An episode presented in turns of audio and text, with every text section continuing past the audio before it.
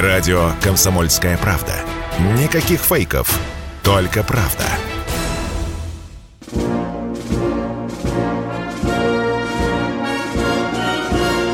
Военное ревю полковника Виктора Баранца. Здравия желаю, здравия желаю, говорит военное ревю всем, кто настроился на радио «Комсомольская правда». Мы начинаем очередной выпуск, как всегда, вдвоем.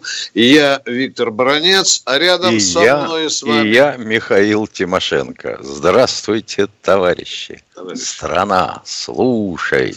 Приветствуем всех, Четлан. Громадяне, слухайте сводки Софинформбюро. Дивись, Микола. Поехали, Виктор Николаевич. Ну, конечно, поехали, как всегда, заглянем на поле боя обязательно, а потом ответим на очень интересный вопрос. Готовы ли мы к большой войне? Докладчик полковник Тимошенко. Итак, весть из полей. Северный фас. Это Харьковщина. Ну, а те, кто с той стороны, с Харьковщины, называют э, Луганщиной. И упорно пытаются пробиться на Кременную. Не получается пока. Слава тебе, Господи. Боевые порядки уплотнились, разведка улучшилась, что называется, бьем на подходах, но тем не менее бои кровопролитные. Но продвижение у противника не получается. Донецкое направление. Ну, здесь, конечно, нас закидали тряпками. Восемь лет не можете Авдеевку. Ссылаетесь на кубометры бетона. Ну да, тем не менее, кубометры бетона. И трупами не заваливаем никого. Так что вы поаккуратнее, знатоки. Николаевско-Запорожское направление. Здесь вообще все очень любопытно.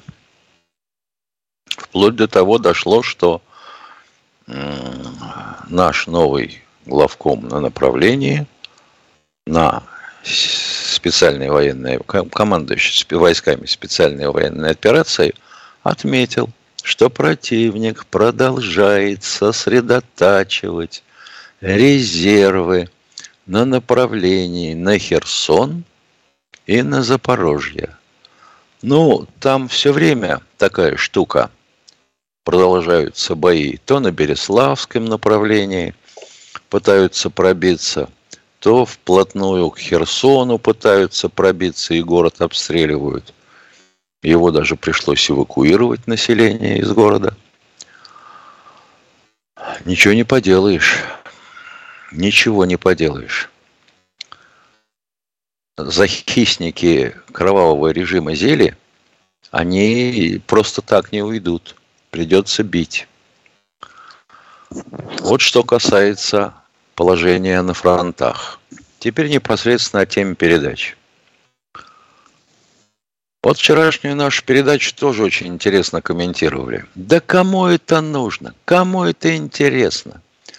Я бы хотел спросить у вас, люди добрые, а как вы думаете, вообще говоря, если всерьез потребуется мобилизация, то бишь начнется большая война, или она будет на пороге, как вы думаете, сколько надо поставить под ружье людей?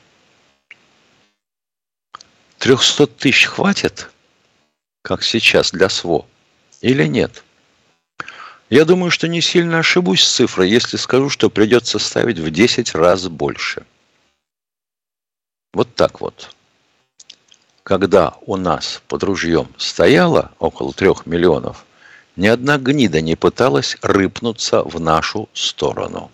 Хотя вопли в парламентах периодически были, но их как извращенцев, пресекали там, даже за рубежом. Не раздражайте русских.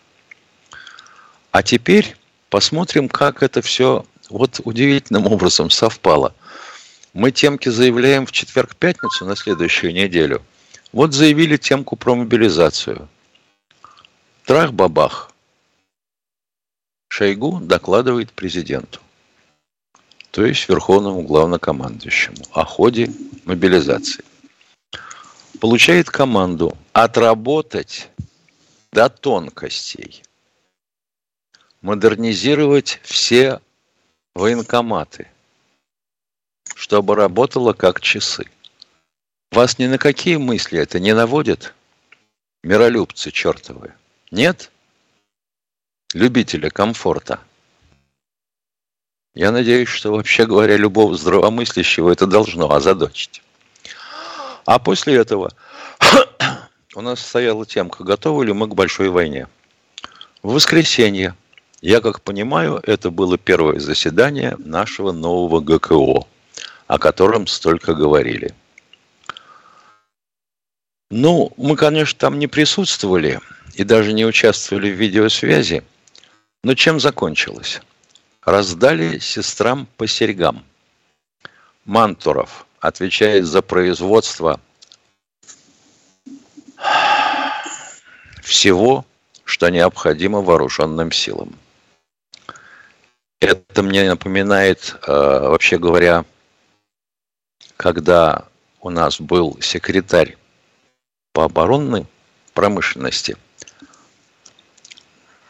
Фамилия ему была, никто не помнит какая. Секретарь ЦК.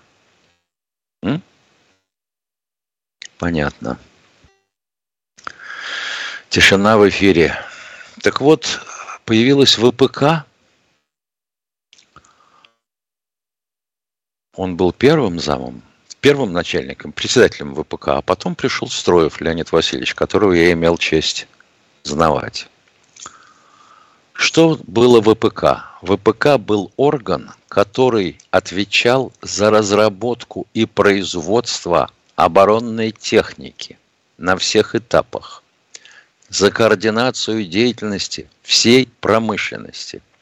Позволю себе напомнить, как говаривали в свое время – Косыгин отвечает за все, за оборонку отвечает Смирнов, а за все остальное Машеров. У него было два зама, он справлялся. Это сейчас у нас по 10 замов. И никак не могут совладать, ядрит твою в плешь. За правовое обеспечение всей этой перестройки отвечает некто Григоренко. Молодой, я думаю, что пожилому там не справиться. Там можно костьми лечь, разгребая завалы нашего юризма и законов, которые накостыляли так, что оборонка вот в таких условиях работает с большим препятствием. За медико-санитарное обеспечение Голикова. За все остальное Хуснулин. У вас претензии к Хуснулину есть? Есть, конечно. А давайте нам расскажите, как военных будут обеспечивать жильем. Ребята, подождите. До жилья еще дожить надо. Нам нужно пока обеспечить устойчивое развитие наших вооруженных сил. И не пудрите мне мозги, что до сих пор не можете поправить после того, как там орудовал этот, как его? Ну, как его, все помнят. Мебельфюрер. Да. А вы думаете, это просто? За 10 лет исправить всю погонь, которая в результате оптимизадницы возникла? Это при нем военкоматы изувечили. Это при нем все, что можно, отдали на офф, так сказать, да? Вплоть до уборки казарм. Не было такого? Было. Это при нем были ликвидированы кадрированные части. А сейчас возникает задача какая? Если от людей отмобилизовывать, их надо же где-то готовить. А сейчас, оказывается, емкости даже на 300 тысяч мобилизованных не хватает. Негде учить. Все разрушено. Что можно было разрушить? Почему разрушено? А потому что денег на это не было.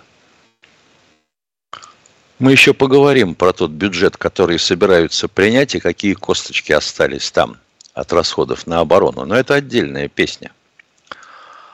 Вот на сегодняшний день мы видим такое движение. Готовы ли мы к большой войне? Боюсь, что пока нет.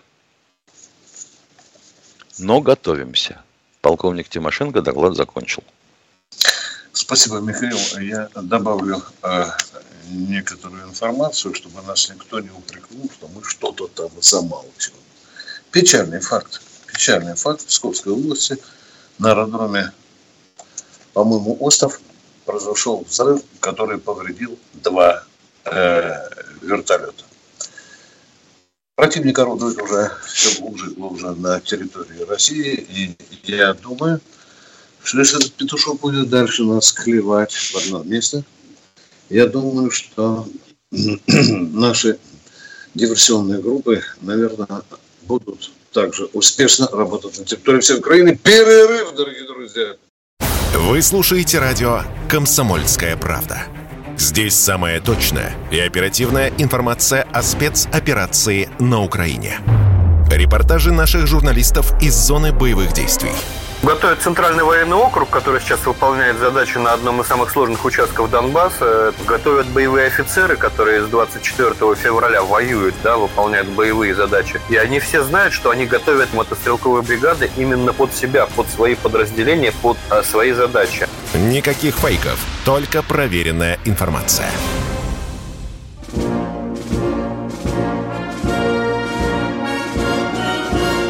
Военная ревю полковника Виктора Баранца.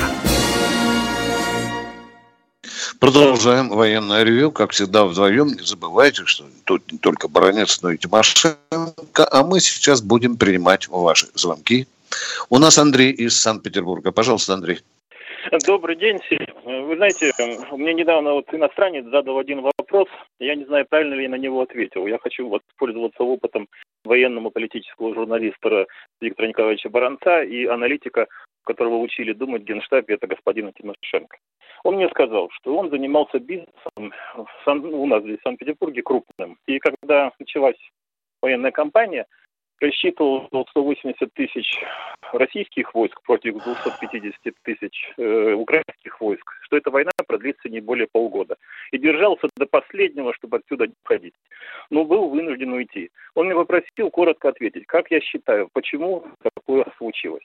Можно переадресовать этот вопрос вам, потому что я не уверен, что я... А вы что ответили? Простите, дорогой мой человек, не уходите. Ну давайте по-мужски побеседуем. а вы как ответили? Это первый только, да. Я а как вы ответили? Сказал, а мы потом ответим да, У каждой вам. войны... Так, вдвоем войны говорим. Подождите, пожалуйста. Цели. Ну, ну да. ну давайте же, подождите, я говорю. Скажите, как вы ответили? Давайте вот беседовать так, по-человечески. Я ему ответил, как... что у, у каждой войны есть цели и этапы. Я считаю, что первый этап в этой войне – это уничтожение Европы. Второй этап – это война с Китаем, англосаксов, а мы между первым и вторым этапом. И поэтому наша руководство кое-где не справилось с пятой колонной. Ну, как круто намешан. Так мы говорим о войне или о спецоперации, он у вас спрашивал? Спецоперации. Мы говорим о спецоперации по закону. Но спецоперация – это же не война планировалась да. со всей Европой. Да. Ну, Я Неужели вообще хотел бы, хотел бы спросить вас, если не возражаете – а не напоминает ли вам начало нашей спецоперации ту же степень заблуждений, которая была у правительства Советского Союза, когда мы считали, что к нам не сунутся, потому что там же немецкий пролетариат. И он возьмет власть, свергнет Гитлера и все такое. Хрен он сверг чего? Уважаемый радиослушатель из Санкт-Петербурга, и что касается спецоперации, у нас были допущены серьезные просчеты на первом этапе. Сначала мы побежали на Киев, размазали армию лавровым листом по территории Украины, потом были переговоры в Стамбуле, почесали репу, сделали какой-то великолепный жест – Снова почесали репу, сказали, ё-моё, так нам надо сначала Донбасс защитить, Донецкую Луганскую республику. И как-то меньше стали говорить о спецоперации. Вот мое мнение, уважаемые. Что Ясно. у вас еще? Теперь можно второй вопрос? Да, Вы конечно. Знаете, вспоминая, так сказать, хочешь знать будущее, возвращайся в историю. И понятно, что сразу вспоминается и как наши военные помогали в Испании, и как мы навешали японцам да. Э, Халкин голову и так далее, что потом удержало их от нападения. И отсюда у меня вопрос. Поскольку все-таки нам все время говорят, что грядущая цель это Китай в конечном итоге, какие бы там спецоперации ни проходили, то как вы считаете, возможно ли использование э, нашими вооруженными силами помощи из Китая, как это было когда-то в 17 году, когда 200 тысяч китайцев воевали на территории Российской Федерации. А Если эти можно, 200 какую тысяч память китайцев... в Китае и у нас? А эти 200 да. тысяч китайцев, позволю себе спросить, они что, прямо строевым шагом пошли с территории тогдашнего Китая? С винтовками а вот, знаете, в положении... Тихо, тихо, тихо, тихо, Знаю, секундочку. что на Марсовом поле тихо, батальон тихо. китайцев маршировал, когда хоронили героев вот на Марсовом поле. Целый батальон. Ну, ядрит твою китайцев. вдрит. Я спрашиваю вас да. простую вещь. Эти китайцы в эпоху, великой, в эпоху революции и гражданской войны – они прямо все 200 тысяч сразу пришли из Китая или откуда они взялись? Вот хотелось бы у вас узнать, откуда они взялись. А, вот так если хотелось узнать у меня, то какого же дьявола вы говорите о том, что китайцы вот тут были 200 тысяч? Это иммигранты китайские. На территории Российской империи было достаточно много китайцев, которые работали так же, как вот, к сожалению, мы пользуемся услугами наших иммигрантов из бывших советских республик. Понятно? Понятно. То есть сейчас а я... невозможно.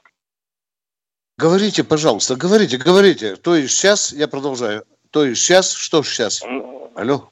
Ну вот что? если Китай не заинтересован, как и в Испании, встретить на дальних подступах. Пока нет, э, пока нет. Вы знаете идеологию, философию этого государства. Оно да, и слышать не хочет о союзнических отношениях. О партнерских, пожалуйста. Да. Но если припрет их с Тайванем, да, мы поможем, я думаю, тогда китайцы, может быть, и нам подсобят. А вот а сейчас, Тайвань. сейчас нет. А?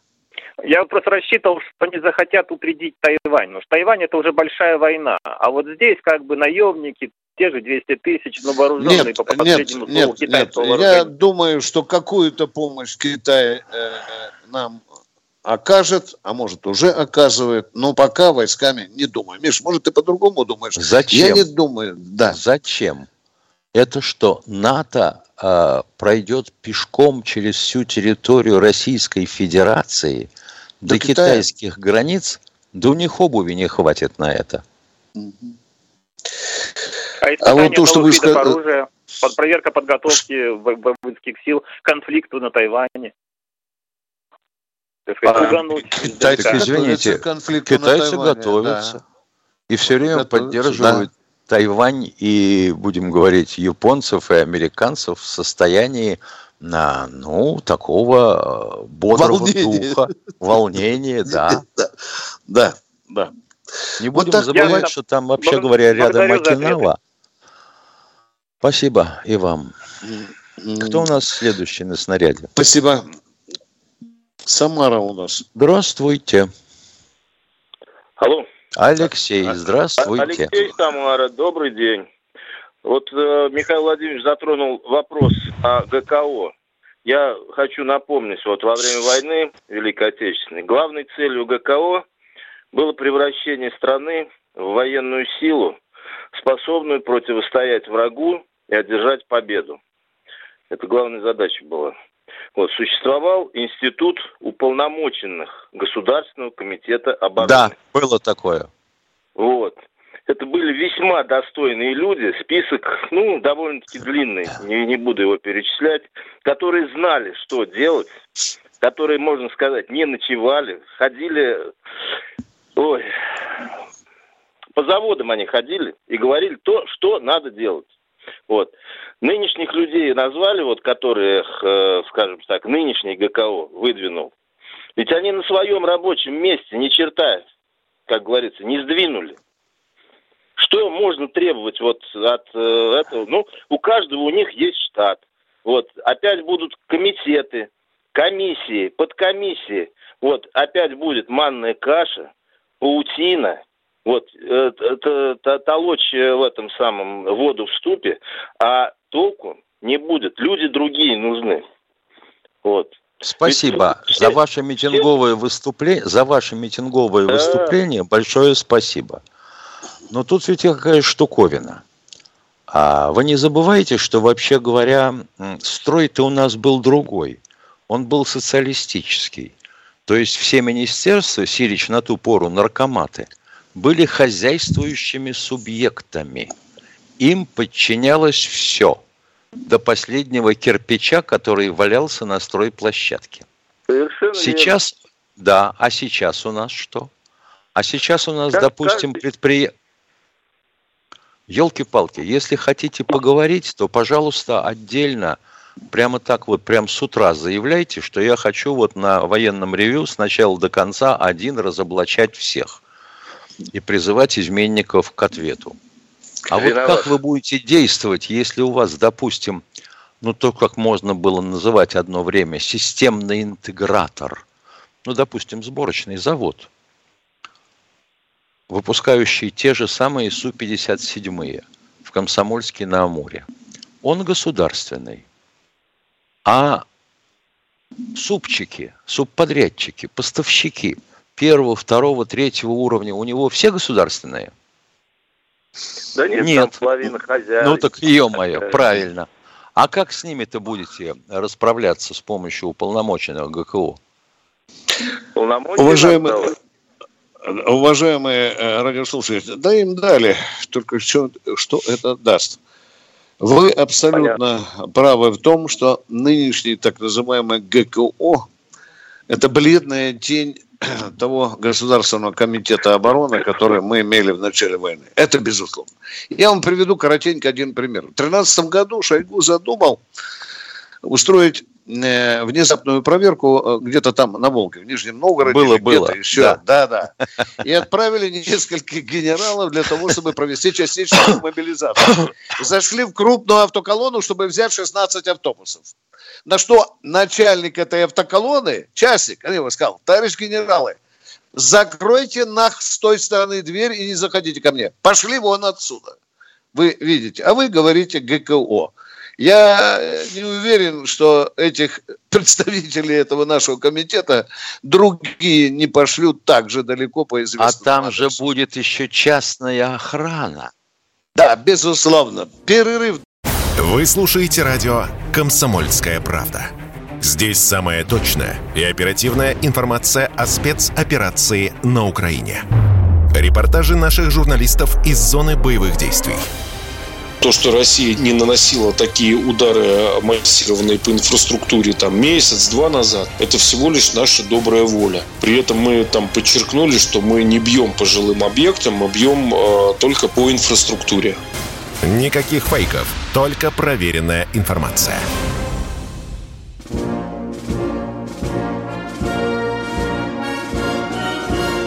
Военная ревю. Полковника Виктора Баранца. Продолжаем военное ревю. Мы, как всегда, вместе. Полковник Баранец Тимошенко. А к нам вышел на связь Евгений из Москвы. Здравствуйте. Здравствуйте, Евгений. Одну секундочку. Я бы хотел привлечь внимание некого Вадима Лагрина из чата. Вы пишете фамилии наркома Банников. Не Банников, а Ванников. Если уж ну, лазите в эту сторону. Извините, прошу. Да, пожалуйста. Вадим из Москвы, по-моему. Здравствуйте, Вадим. Евгений, а, Евгений здравствуйте. Да. Евгений из Москвы, не первый раз. Здравствуйте, уже хорошо знакомы. Позвольте, скажу сначала, потом сразу вопрос. Я вижу обстановку так. Наши ошибки. Не, не, не уничтожили сразу ВСУ в казармах. Пожалели, что ли? Не помню. Не били по энергетике. Только сейчас начали. Позволили наладить поток поставок оружия. А главная ошибка – нерешительность. Результат. Получили Крымский мост – они убили крейсер «Москва», подорвали газопровод. Сейчас э, атака на Черноморский флот. И уже обновление того, что какающая дивизия приземлилась в Румынии. из Америки. Финны заявили, что готовы принять ядерное оружие, хотя всегда были нейтральными. Ну уж и всегда. Все остальные, ну, практически всегда.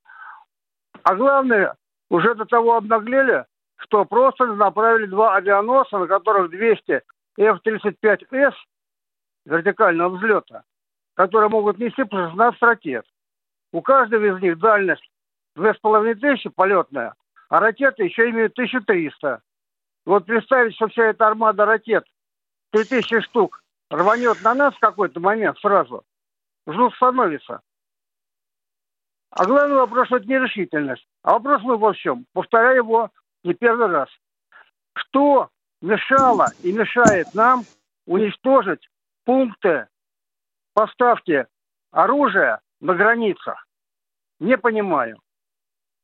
У меня мнение и мы такое, не, и мы не понимаем. И мы не понимаем. Отсутствие политической воли нашего президента. Так, может быть, вы не можете обратиться к президенту? Я могу. Господин президент, Обратитесь. примите решение. Уничтожьте эти пункты. Через 3-4 дня будет поздно.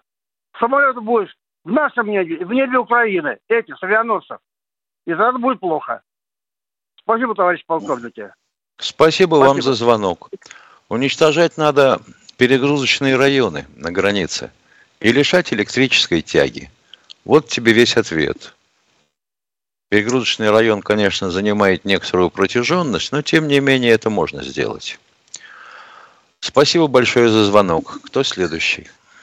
Уважаемый, уважаемый Евгений, вы в постановке вопросов абсолютно правильно, но Михаил точно сказал. Мы сами не можем получить ответ на этот очень загадочный вопрос. Кто у нас в эфире? Представьтесь, пожалуйста. Здравствуйте, Владимир, Владимир из Новосибирска. Здравия желаю, товарищ полковники. Вопрос короткий. Э, скажите, пожалуйста, может достаточно уже играть в гуманизм по поводу мирных жителей Украины? Э, как не кощунственно это звучит, но мне кажется, пора.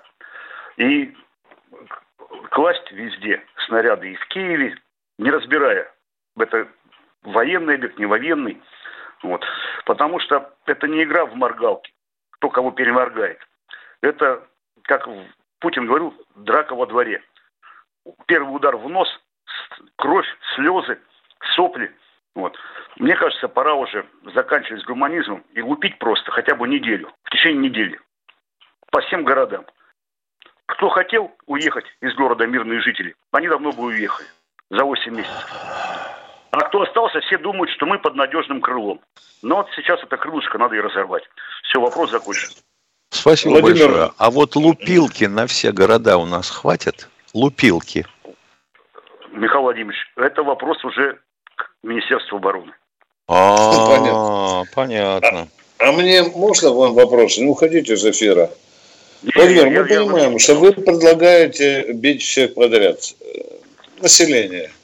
Беременных женщин, грудных детей, стариков, гуманизм инвалидов, больных. Гуманизм да, закончили. Да. А как вы считаете, э, 16 лет. как вы считаете, э, как на нашу лупилку Запад ответит? Ведь и к вам прилетит. А и к вам прилетит. Для... Владимир, дорогой мой человек.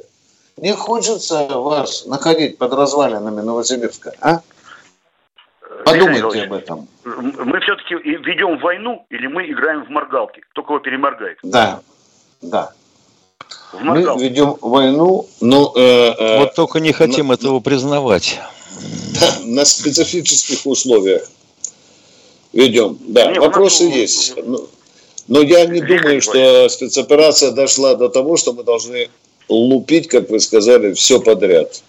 Ну, спецоперация не дошла, а вот уже с вертолетами у нас проблема, потому что запчастей на двигателе нет. Но после того, как Черноморский флот нашу святыню на Черном море атаковали, ну елки-палки, ну хотя бы Одесский порт -то можно разбомбить. Пофиг там грузчики, там не грузчики, там беременных женщин нету. Ну хотя бы с этого начать а потом дальше пойти. Тогда надо начинать с минирования э, подхода к порту. И все. Ну, хотя бы ничего бомбить ну, а, не надо. А то, что война идет полномасштабная, это все уже давно понимают. И я повторюсь, хватит в гуманизм заниматься. Мы Володя, гуманизмом, э, Владимир, я понимаю, Владимир, ну я понимаю вашу позицию. Вот у меня только один вопрос. А чем провинились абсолютно мирные жители Киева, Харькова и других городов? Того же Львова. Э, Виктор Николаевич, через запятую, Володя, чем они провинились, что мы их должны вот рвать на куски, вы, а? через, через запятую. Э, продолжите, пожалуйста, Белгорода, Курска. Не, ну я понимаю, я понимаю. Ну вот видите, вот, я ну, тоже понимаю. Так. Ну, я продолжаю. Но нам Володя, же скажут, я... что это же в ответку. Да. Наши Мы ребята... опустились до этих извергов, да, Володя, скажут. А мы говорим, ну, мы не хотим на них быть похожими. Видите, какая у нас... Э, Виктор Николаевич, э, можно буквально э, ремарочку небольшую, и все. И... Человек в мундире, офицер, в Белой гвардии, это старая-старая, скажем так, история – получив плевок себе на шинель, на, на китель, белым платочком вытерся и сказал, ну подожди, я тебе потом еще покажу. Плевок вытер, вот в нас плюнули. А мы должны вот так подтереться и сказать, ну подожди, я тебе потом где-нибудь как-нибудь. Нет, уже все. Плюнули. Владимир, а вот эти массированные удары по Украине, э, вам этого недостаточно, да? И скажу честно, пока нет. Ну, Виктор Николаевич, вот здесь, вот здесь вопрос, наверное, надо задавать по-другому. Недостаточно для кого? Я понимаю, что Владимиру может быть недостаточно. Может быть, и еще кому-нибудь недостаточно. Спрашивать надо украинцев, вам хватило этого или вам еще попотылиться накласть? Михаил Владимирович, Кажется... ну они под крылышком. Но они же под крылышком. Они же понимают прекрасно все. И пока мы не разорвем это, эти перья, крылин, кры, а мы послание о диалог, а мы послание о диалоге от Путина Зеленскому отправили. Какой вот, нахрен вот, диалог? Вот, вот, вот, вот, вот, Михаил Владимирович, прям в точку. Вот вы иногда очень Вол- хорошо... Володя, а можно вопрос? А вот в Европе э, трехмиллионная армия НАТО. Как вы думаете, она будет бамбук курить, когда мы начнем крошить украинские города? Э, Виктор Николаевич, я еще раз приведу пример если... Я задал конкретный вопрос, Володя. Она, Ответь она, же на него, а? Хорошо, хорошо. Значит, солдаты этой армии обсерутся и не пойдут на Россию. Вот увидите. Это теория вопроса, Володя. Володя, нет, это нет. теория вопроса. Не-не-не, Володя, ну зачем теория вопроса? Может быть так, а может быть иначе, Володя. Они обсерутся, они не пойдут. Три миллиона, mm. не пойдут, ну пускай там 500 тысяч пойдет. И то по пути Зимой они сдохнут, как Наполеон помирал. Значит, нас дурачили 30 лет тем, что НАТО приближается к нашим границам. Понятно, Володя? Я понял, нас дурачила власть. Вот НАТО это военная угроза. Фигу, дули, да? Дули. Никакой угрозы нет, потому что Володя Новосибирска говорит, они обкакаются. Володь, правильно, да? Ну и пусть идут себе. Да. Они обкакаются. Да, ну понятно. Я не согласен с этим. Я... Все, Я большое спасибо. Честь и мир. Да. Спасибо ну вам. что, Миша, Миша, будем наносить удар, будем крошить украинские города? Как ты думаешь, а? Да, а? Надо, да надо бить ядерными бомбами, бомбами ядерными. Всех в труху, Атлантический океан превратить в цунами,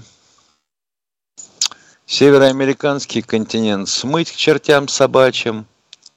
У нас же так все елки-палки, тогда гуманизм надо отменять сначала у себя. Касаемо некоторых, так сказать, представителей нашего славного населения.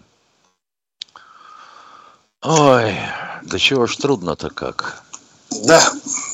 А для, начала, для начала надо было признать, что планирование спецоперации на первом этапе, когда мы бросились на Киев, было изначально неправильным. Там да. были исходные неверные данные. Мы уходим на перерыв, он будет коротким. Начинайте день с правильным настроем.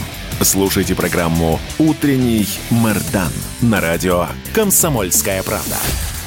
Вот сейчас они начнут выяснять, кому нужны эти украинские женщины и дети. Выяснять, что никому. А я вам скажу, кому они нужны.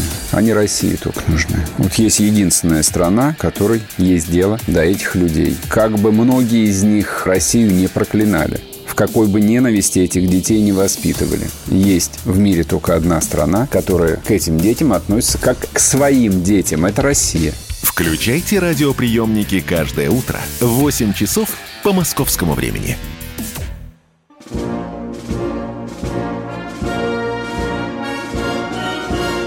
Военная ревю. Полковника Виктора Баранца. Саратов, я прошу несколько секунд. Э, я чат читаю. Так Баранец сам говорил, что Киев надо засыпать лепестками. Я это говорил. Симметричный ответ на то, что засыпали Донецк лепестками.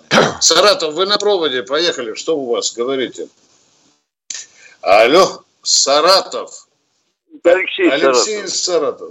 Здравствуйте. Здравствуйте. Здравствуйте. Добрый вечер, товарищи Добрый. полковники. Как всегда, у меня интересные вопросы. Алексей Саратов. Да? Виктор Николаевич, я, как и вы, писатель. Так что, да. Респект очень большой. И, и очень жалко, что вы сейчас не советник. И если бы оба были советниками в данный момент, вы и так советники, только по-другому. Алло. Да, да мы слушаем. Вы себя уже похвалили. Себя не похвалишь весь день, как оплеванный ходишь. Вопросы, пожалуйста. Э, в общем, э, первый вопрос. Первый вопрос. Э, на мне грех как психолога, то, что я подсказывал, но не напрямую, просто знакомым бойцам, комсоставу, который бегали потом по горам, по Чечне, отправлял их вновь помогал отправлять их вновь, и они все-таки победу э, наковали нашу победу. Вопроса не слышу. Вопроса. Сейчас напишут. Перебивают гады, хамы, перебивают. Видите, мы не перебиваем. Мы просим человека задать вопрос. Пожалуйста, Саратов. А он как Задайте, психолог да. написал на бумажке, но куда ты дел? Или почерк неразборчивый был? А может, э, под Будьте любезны, кто у нас еще задать? есть на связи? Селедка легла на вопрос. Кто у нас э, в эфире? Здравствуйте, Андрей, Андрей из Казани. Алло, здравствуйте. Здравствуйте. Вопр... Вопрос. У меня товарища призвали, и в первый день, как он в банкомат пришел, ему сменили вуз. Насколько это возможно так, без обучения, переобучения и же с ним? Трудный вопрос, но вы не первый, кто звоните нам по поводу этого бардака. Я понимаю да? так, что говоря э, прямо, ВУЗ не является клеймом на всю жизнь. На жизнь, да. Это справка для военкомата, какую специальность воинскую в той или иной форме получил стоящий перед ними призывник на сегодняшний момент. А вот Потребность – это совсем другое в вузах. И поэтому могут так переназначать. Бывает, к сожалению. Звоню в военкомат. Жалуется мне человек, подождите. Он пекарь, закончил кулинарную технику. Пекарь, Миша, да? Да. И он пришел в военкомат, ему в ВУЗ присвоили э, мотострелок. Я спрашиваю военкоматчика, mm-hmm. что такое? Ну и что, обучим. Обучим, натаскаем на полигоне, поддержим месячишку. Знаете, какой из, из этого повара или пекаря мотострелок получится на заглядение. Давайте второй а вопрос. вопрос в том, должны ли солдаты что-то есть из котла, у военкоматского не возникает. Ну, понятно, Второй вопрос, пожалуйста, уважаемый. Второй вопрос. Э, я сам военкафедру заканчивал в 2007 году. И с тех пор ни разу не было никаких военно-полевых сборов, ни, ничего не такого. Мне кажется, надо эту практику вводить обратно, чтобы был хоть какой-то резерв, конечно. чтобы не тратить это время сейчас. Конечно, конечно. Да. В да. советское время раз в два года большие сборы проходили. И у нас по указу президента апрельскому каждый год призывают таких, как вы, но в каких количествах на всю Россию? Внимание, 10 тысяч. Тысяч, да. Да, вы представляете? А ну, визгу? Да, конечно, да. Путин и второй момент по поводу частичной мобилизации. Наверное, есть смысл ее продолжить, даже тупо, чтобы был резерв для резерва. Потому что если хорошая мысль, потеряют... хорошая, хорошая мысль, дорогой мой человек. Уже сейчас надо думать дальше, чем противник. Хорошая мысль. Я думаю, что ее наверху услышат. Спасибо вам за конкретные вопросы. Спасибо, уважаемый. Едем. Здравствуйте, Николай, Николай из Владимир. Владимира. День, товарищ полковники. Добрый. Алло. Добрый, добрый день. Добрый. Вопрос. А, как будет осуществляться связь с Посейдоном, допустим, на дачу команды, ну, грубо говоря, ФАС, то есть на боевое применение? Вот вам честно скажу, хрен его знает. Потому вот, что Николай под водой... Да. Да, вот как раз я бывший подводник, то есть служил срочником, ну, когда-то давно. И понимая скажем, когда пуск ракет баллистических осуществляется там до 60 метров, и дать команду Посейдону, который, допустим, находится на глубине 500 метров, ну, как-то меня тут мысль осенила, и я бы хотел понимать. То есть, ну, чисто технически, не то, что там секретарь... А можно вам сказку расскажу? Я достал до Пожалуйста. печенок одного из высоколобых конструкторов. Сейчас я вам тоже сказку расскажу. Виктор Николаевич, представляете, что лежит там Посейдончик. У него заложена программа. Он не Когда может он... лежать, Виктор Николаевич. Да. У него взорвется реактор. Совершенно верно, он должен двигаться. Да. Двигаться. Хорошо, двигается. А, а Виктор Николаевич, а может э, всплыть буек? Может на поверхность всплыть и сигнал получить там со спутника или наоборот дать. Слушай дальше эту сказку. Вы вот верите в такое или нет? Скажите, раз вы специалист. А? Ну, в принципе, я не то что специалист, скажем так, э, дельнее есть специалистов. Просто такой ну, момент... Ну, что-то там из, из толщины э, вот, поднимается. Это значит, наверное. что же там у Посейдона должен быть будильник в животе. Он по этому будильнику должен подвсплывать, выпускать я. Вот как раз Э, думаю, ну, конечно, если технологии не изменились, то, думаю, так где-то в промежуток какого-то времени он должен подплывать и получать определенную команду со спутника, в общем-то. Думаю, или, так. с ним, или с ним должны связываться на сверхдлинных волнах. Честно, вот этого я... Которые лезут да. в воду. Потому что тут нам некоторые доказывали, что с ним а. будут связываться по подводному телефону дескать, акустический канал. Вы знаете, в подводных лодок я... такой же есть? Нет, я разговаривал по подводному телефону, но это, скажем так, ну, нереально, я так считаю, мое мнение. Вы, вы правы. Может быть... Вы правы. Простите, вы подводник? говорил в прошлом. Простите, вы подводник? Да, совершенно верно, Виктор Николаевич. А, Бывший подводник. У меня можно в, вопрос дилетанта. А вот подводная лодка иногда на месте могла стоять? Ну, просто вот так вот. Стояла под водой и все, никуда не двигалась. Стояла. Стоять может, да, конечно, но на дно... Дизелюха. Совершенно нет. Дизелюха да может атом, и на дно атом, да, а атомная, атомная стоять нет, может, конечно, атомная не, нет, атомная не может. Она стоять может, но не на дне лежать. Потому конечно, что конечно, еще бы, винтами Нет, там. Стоять, а... конечно, может. Теоретически, может да. да. Попробую ее да. уравновесить, отдифферентовать. Ну, это естественно, ну, это же, конечно. Стоять может, а но, вот... тем не менее... А воду, а воду она все равно должна загребать для охлаждения реактора. Ну, конечно, конечно, конечно. Иначе я тоже так иногда Опа! спрашивают, вроде лежит. Огромное спасибо, дорогой мой человек. Спасибо за интереснейшие вопросы. У нас Андрей, Андрей Челябинск пробивается к нам, да. Здравия желаю, полковники. Добрый вопрос. день. А, э, у меня есть приложение на телефоне FlyRadar. И с 10 октября наблюдаю, как беспилотник на высоте 16 километров летает над Черным морем, зависает там по 20 часов. И взлетает он, видно, что э, с Италии, там остров Сицилия. Из Авиана. Катрина. Да, он из Авиана взлетает. Да. Да, и его почему-то никто не трогает. Э, с чем это связано? А там, между, а там международные воды. Он не заходит в наши территориальные воды и воздушное пространство. Это понятно. А его глушилкой нельзя маленько так э, попугать, чтобы он там просто не находился? Мы же можем это тоже сделать в нейтральных водах.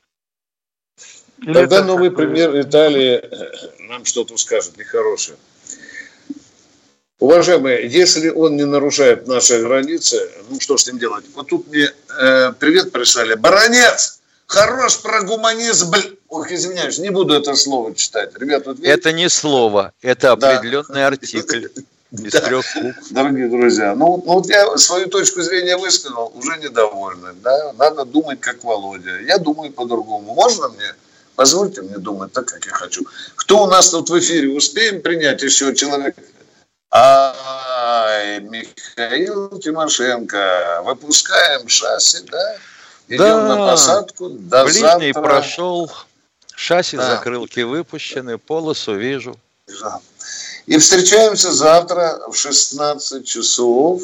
Три минуты. Нас, да, три минуты после новостей. Готовьте свои вопросы мы будем их с нетерпением ждать. Это военный ревю «Комсомольской правды». Это полковники Тимошенко и Баранец. Мы желаем вам всего хорошего. До свидания. До... Военное ревю полковника Виктора Баранца.